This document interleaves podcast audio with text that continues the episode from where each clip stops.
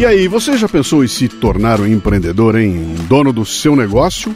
Uma das maneiras para isso é tornar-se um franqueado de uma marca bem conhecida, não é? Pois é, mas franquias assim, cara, são muito caras. Então eu vou dar uma dica aqui. Conheça a Santa Carga, que é uma micro franquia que oferece totens carregadores de celular com uma tela bem grande para exibir anúncios em vídeo e notícias em tempo real. Além disso, os totens fornecem acesso à internet por meio de um Wi-Fi próprio. Reconhecida como a melhor micro franquia do segmento, a Santa Carga tem investimento inicial de R$ 19.900.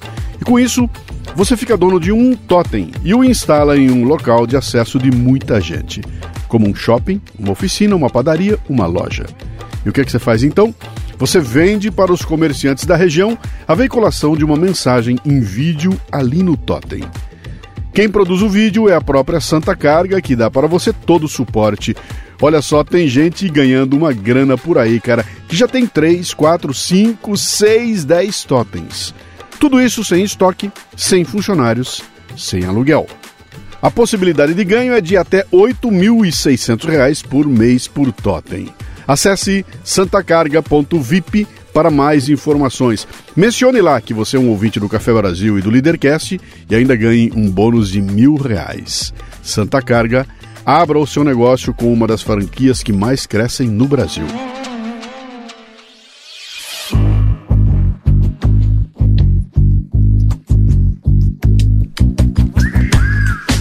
Parece que estamos enfrentando um declínio na inteligência entre gerações nos últimos anos. As causas são várias, como mudanças no ambiente social influência de meios de comunicação passivos, além de outros fatores. O desafio é compreender essas dinâmicas para garantir que as gerações futuras não enfrentem uma queda contínua na inteligência. Bom dia, boa tarde, boa noite. Você está no Café Brasil e eu sou Luciano Pires. Posso entrar? Olha, já vai começar o programa. Não, não quero ser um bocodó. Fala, Luciano. Um bom dia, uma boa tarde, uma boa noite para você também. Aqui é seu ouvinte, Rafael, falo da Bahia, em Camaçari. Luciano, para mim é um grande prazer ter a oportunidade de mandar esse áudio, até porque Várias vezes já pensei em fazê-lo, mas confesso que sempre desisti no meio do caminho. Bom, mas hoje eu vindo aqui, né, o seu podcast 17700, que foi uma nostalgia sem sombra de dúvida, assim como todos os outros que eu já ouvi, mas hoje me encorajou. Por qual motivo, Luciano? Porque eu pensei, não, eu tenho já indiquei para vários amigos, para alunos, inclusive, que dou aulas de curso técnico e falo do meu brilho nos olhos em relação ao Café Brasil. E hoje eu disse: não, eu tenho que mandar para essa amiga, porque em viagem né, com ela é, a um outro município, a gente teve aí duas horas e meia de ida, duas horas e meia de vinda. A gente estava falando sobre diversas coisas, né? E aí a gente tocou no assunto sobre matemática, sobre filha e da dificuldade que ela tem e aí eu falei, não, tem que mandar o Café Brasil. Nesse episódio de hoje para ela, é episódio também do Café com Leite para que ela possa ouvir com a filha.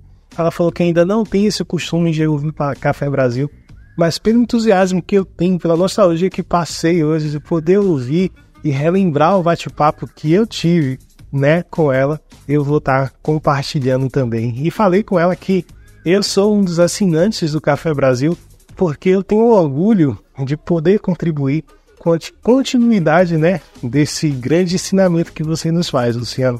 Sem sombra de dúvida, para a gente é uma oportunidade de crescimento intelectual, né? Essa academia fitness que você tem proporcionado para a gente. Então, continuo a dizer vida longa Café Brasil. Quero muito mais conteúdo e que assim continue, Luciano, sendo aí com grande admiração que tenho pelo seu trabalho, pelo, pelo trabalho de toda a equipe, pelo café com leite, né? Que embora não tenha filho ainda, não perca um episódio. Forte abraço, Luciano, para vocês e toda a equipe. Fique com Deus. Tchau, tchau. Grande Rafael, tudo bem, meu caro? Olha, obrigado por ser mais um dos fertilizadores do Café Brasil, viu? Essa turma boa que nós temos ao nosso lado. É assim que a gente vai espalhar mais sementes de fitness intelectual pelo país, que nunca precisou tanto disso. Muito obrigado, meu caro. Olha, o comentário do ouvinte agora é patrocinado pela Livraria Café Brasil e o Rafael ganhou um livro. Deixa eu escolher aqui um para ele. Deixa eu ver, deixa eu ver. Pronto aqui, ó. Ele vai ganhar o Em Defesa dos Garotos de Anthony Essolen. Para se preparar para quando tiver seus filhos, cara. O autor do livro argumenta que a abordagem excessivamente protetora na criação de crianças é prejudicial. Destaca que os meninos precisam de desafios e riscos para um desenvolvimento saudável. A mensagem central é a defesa de permitir que os meninos expressem características masculinas naturais, como engajamento, coragem e luta para alcançarem a verdadeira felicidade. Rafael, entre em contato conosco pelo WhatsApp 11 96429 4746 para acertarmos o envio, tá bom? Muito obrigado, viu? Então vamos lá. Se você vê valor no trabalho que a gente faz aqui no Café Brasil, torne-se um assinante e se gosta de ler, compre nossos livros na livrariacafebrasil.com.br. Ah, ou então acesse mundocafebrasil.com. Vai lá, vai lá. A gente espera.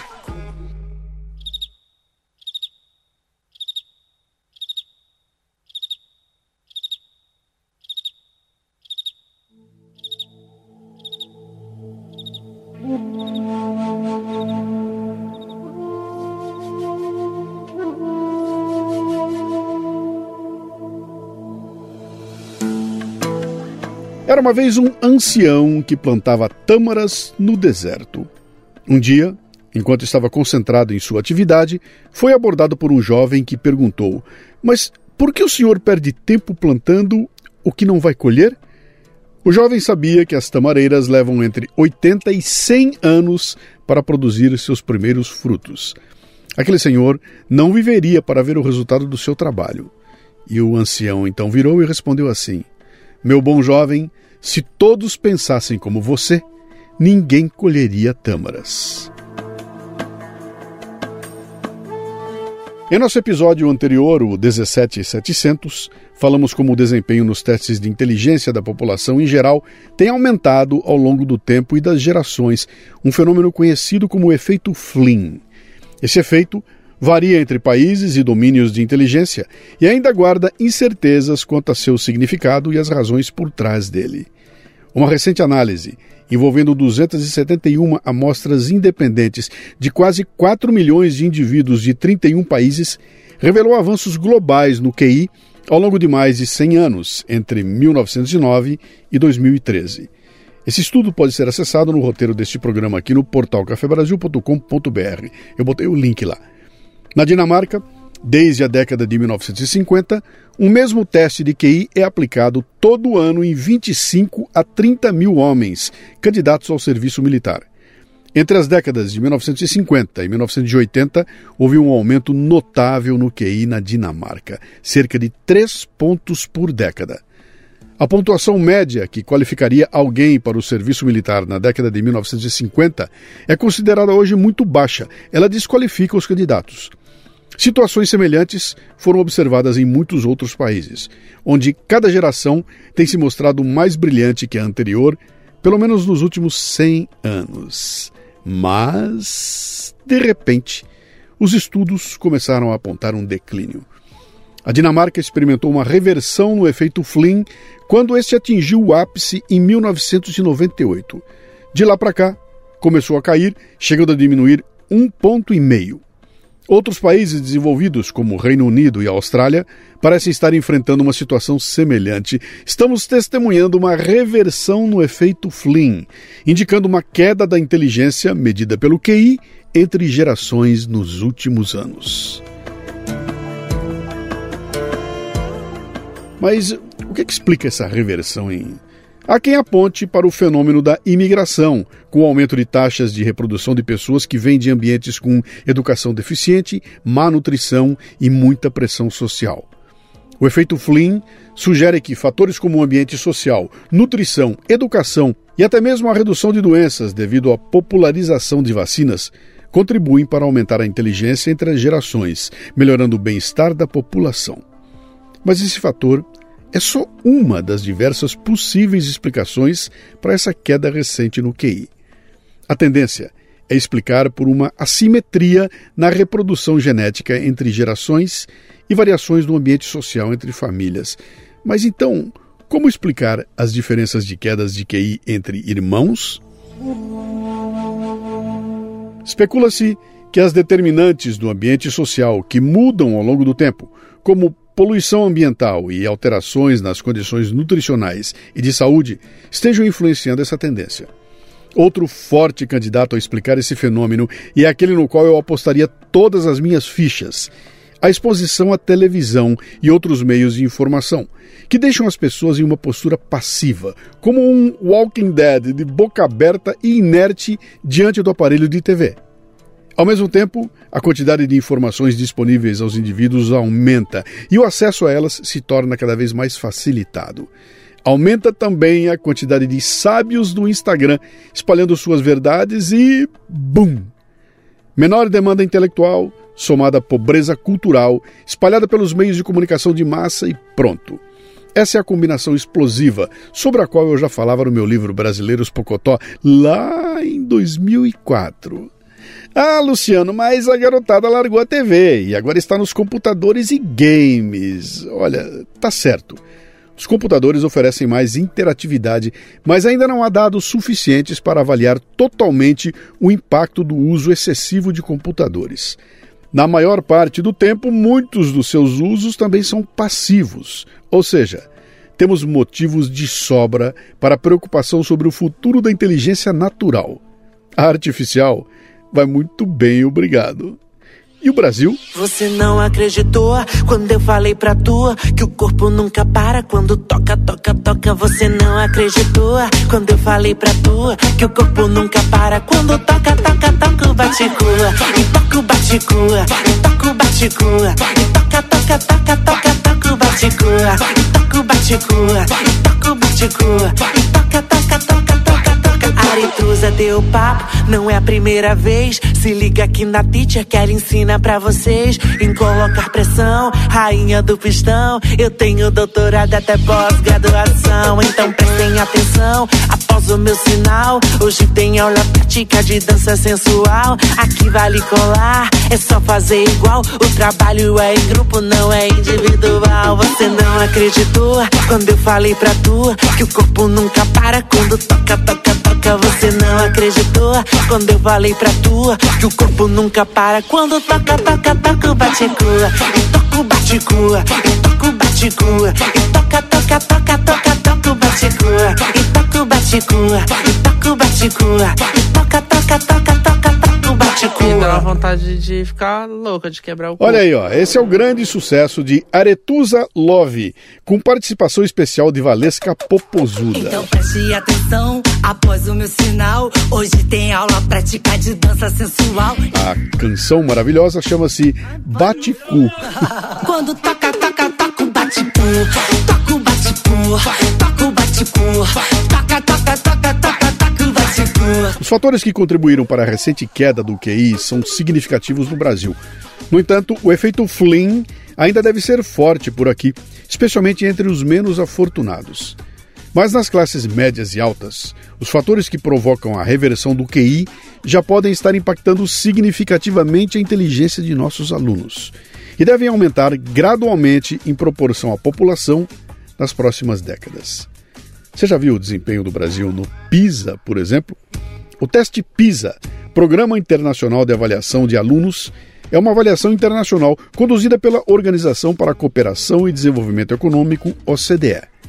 Ele mede o desempenho dos alunos de 15 anos em áreas-chave do conhecimento e habilidades.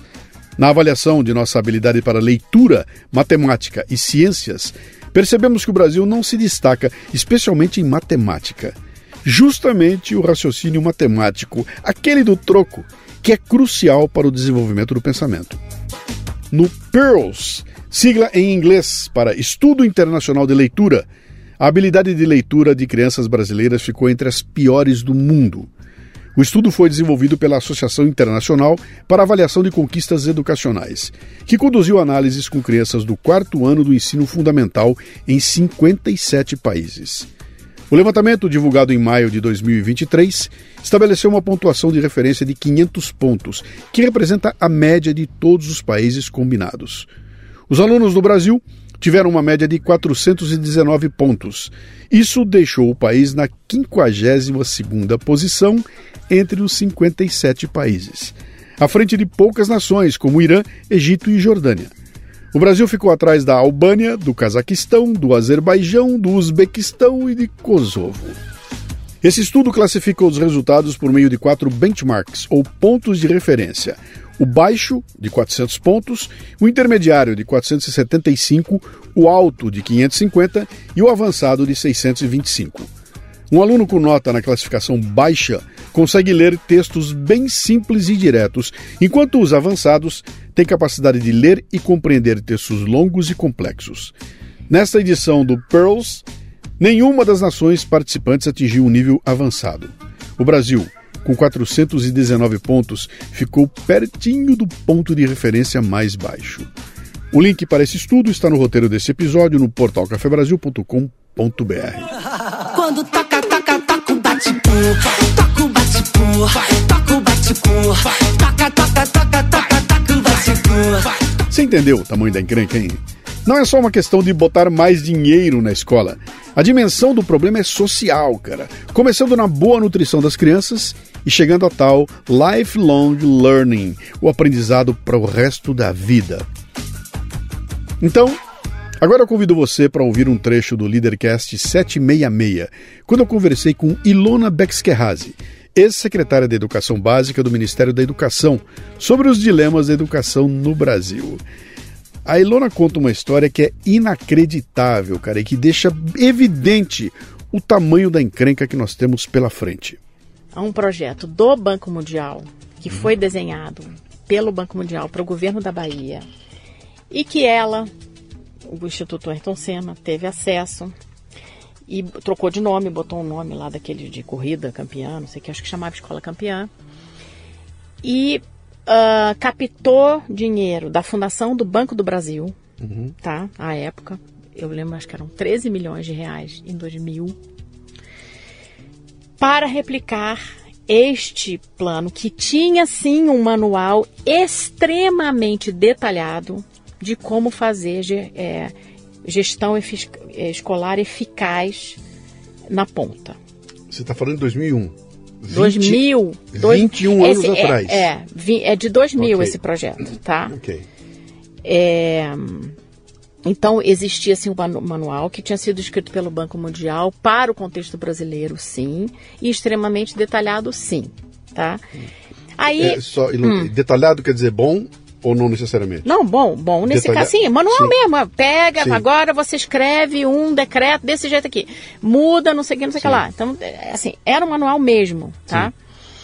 É, e aí, é, ela levou isso, ela teve esse mérito de captar o dinheiro lá com a Fundação Banco do Brasil.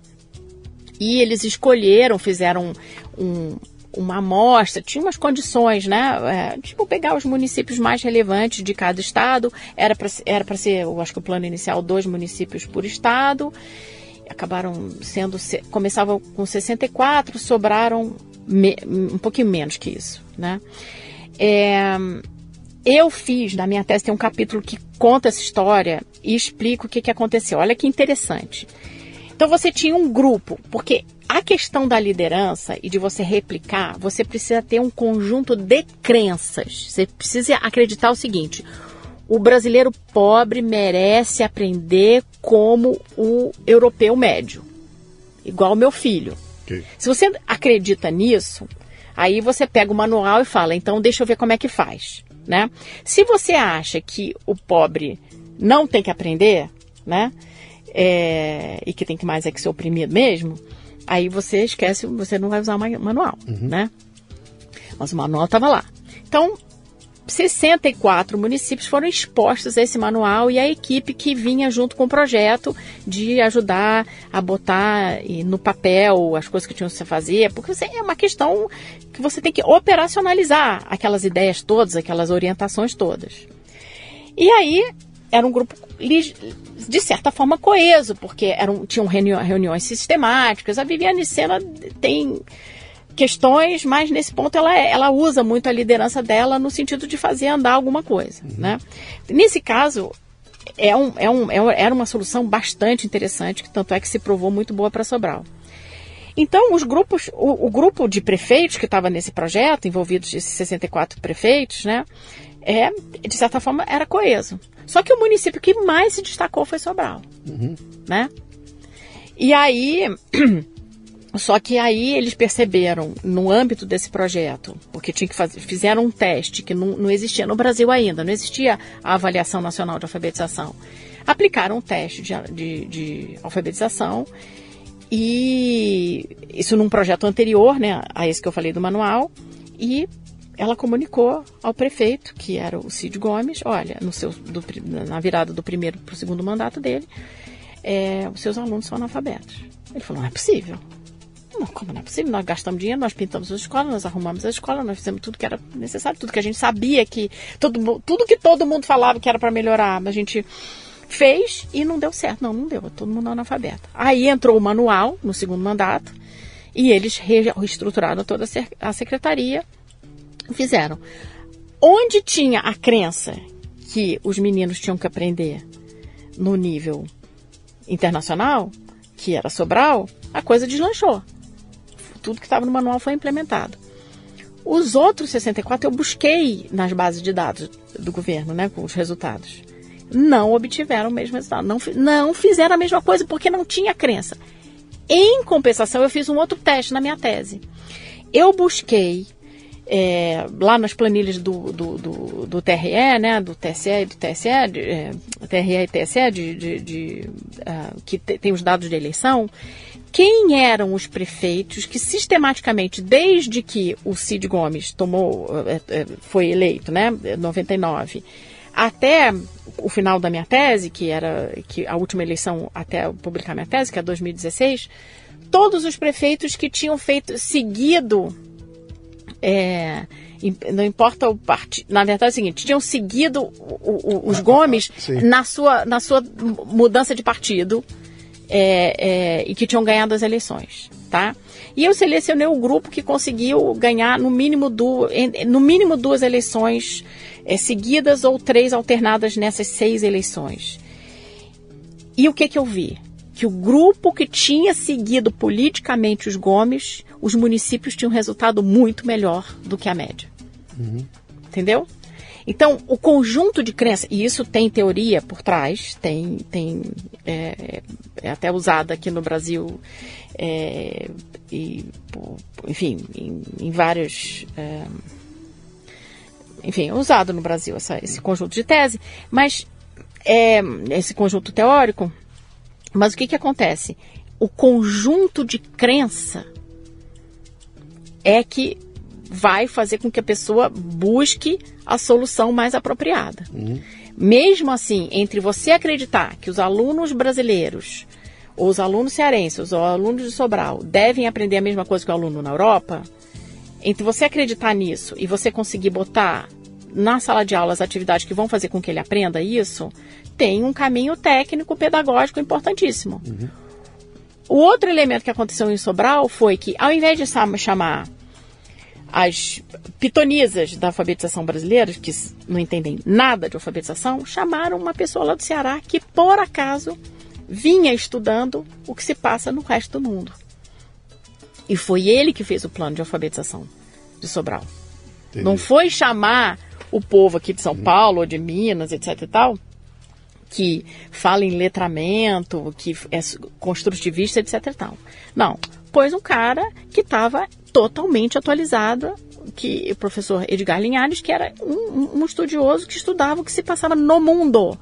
Ele falou, ó, oh, moçada, o que tem que fazer é isso aqui. Uhum. Não é isso que está fazendo no resto do Brasil, não. Mandou ver. Em, em dois anos estava todo mundo alfabetizado. Uhum. Numa rede que não é pequena, tem 30 mil alunos. A época tinha muito menos, porque não era ainda totalmente municipalizado. Mas em dois anos então, o problema está resolvido. Então você que está ouvindo a gente aqui acabou de ter uma lição de por que, que a política é tão importante. Quando a gente fala, né? Porque tem uma decisão política de ir por um caminho. Quando você fala que aqueles que acompanharam a, a, a visão, a visão do, do, dos Gomes conseguiram manter. Eu estava pescando aqui para ver se apareceu um Carlos Nadalim, um bispo que o Gomes, os Gomes estão lá, mas é o bispo que cuida, é o bispo que toca. Sempre atrás dos Gomes tem um bispo, então a, assume um outro prefeito, fala, ó, pode fazer o que você quiser, mas siga o bispo. Entendeu? Cara, sempre que é hora de manutenção do meu veículo, eu tenho aquelas dúvidas de todos nós. Qual é o produto que eu escolho, hein? E como eu não sei muito sobre manutenção de automóveis, sabe o que, que eu faço? Eu procuro quem me traz confiança. Por isso, quando se trata de peças para automóveis, motos e caminhões, eu vou de Nakata. Sabe por quê? Porque a Nakata entrega alta performance na reta, na curva, na subida, em qualquer caminho. E principalmente porque não sou só eu que estou falando, não. Pode perguntar para o seu mecânico de confiança. Amortecedores, componentes de suspensão e direção, certeza que ele vai dizer que a marca é Nakata. Sabe por quê? Horas porque é Nakata. Assine gratuitamente o boletim em nakata.com.br e receba as últimas novidades em seu e-mail. Tudo azul, tudo Nakata. Então, olha, esse Leadercast com a Ilona talvez seja um dos mais importantes que eu já gravei. O diagnóstico da questão educacional no Brasil que está ligada às questões políticas e sociais, mostra que, se quisermos interromper a queda no QI de nossos jovens, vamos ter de fazer muito mais do que criar ilhas de eficiência. É preciso um conjunto de crenças corretas, olha só, crenças corretas, não essas maluquices que os caras defendem aí, para implementar uma revolução total no sistema de ensino, no MEC, em cada uma das escolas, com o desenvolvimento de lideranças que enxerguem claramente sua responsabilidade no futuro do Brasil. É um trabalho hercúleo, que parece com aquela história do homem que plantava tâmaras no deserto. Então é esse o dilema da nossa educação, meu caro. Enquanto ela for pensada como uma atividade para obtenção de lucros imediatos, seja sob forma de dinheiro, fama ou poder, será essa draga que estamos vivendo hoje. Nossos jovens nunca colherão tâmaras. A televisão me deixou burro, muito burro demais. Agora todas as coisas que eu penso me parecem iguais. O sorvete me deixou gripado pelo resto da vida. E agora toda noite, quando deito, é boa noite, querida. Líder, fala pra mãe que eu nunca li no livro que um espirro fosse um vírus sem curar. Vê se me entende pelo menos uma vez, criatura. O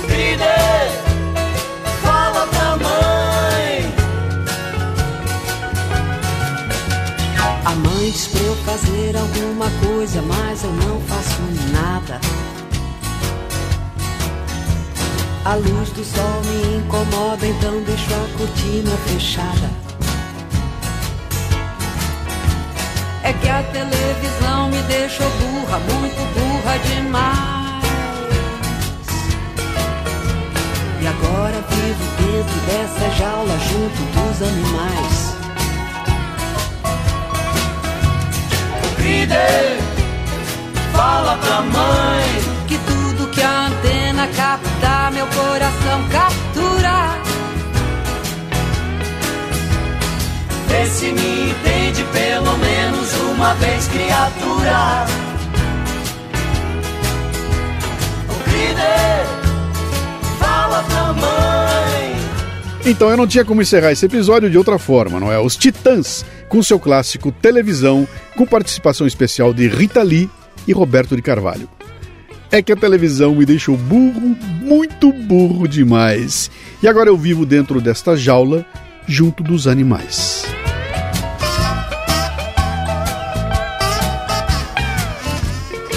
baita provocação, não é? Eu vou terminar esse episódio aqui igualzinho eu terminei o anterior, porque um amarrado no outro, olha. Praticávamos a matemática do troco só porque éramos inteligentes ou porque ela nos tornava mais inteligentes, hein? A verdadeira epidemia que nos assola é a de burrice, que nos impede de perceber as relações de causa e consequência, nos joga no colo dos oportunistas e populistas e nos torna reféns de certas elites. Tudo porque você não dá nem recebe mais o troco. Aqui no Café Brasil tem a vacina. Olha, no bônus que os assinantes receberão na sequência desse episódio, vou dar algumas dicas aqui sobre o que fazer para tentar melhorar a educação no Brasil. O Café Brasil é produzido por quatro pessoas, eu, Luciano Pires na direção e apresentação, Lala Moreira na técnica, Cissa Camargo na produção e, é claro, você aí que completa o ciclo. De onde veio esse programa? Tem muito mais. E se você gosta do podcast, imagine só uma palestra ao vivo. Quer falar de educação? Também falo, cara. Eu já tenho mais de 1.100 palestras no currículo. Conheça os temas que eu abordo no mundocafebrasil.com. Mande um comentário de voz pelo WhatsApp no 11 964 294746 e também estamos no Telegram com o grupo Café Brasil. Para terminar a parte gratuita deste episódio, já que os assinantes vão receber agora um bônus na sequência, uma frase que eu adaptei de Derek Bock, advogado, educador e ex-presidente da Universidade de Harvard. Se você acha que a educação é cara, experimente a burrice.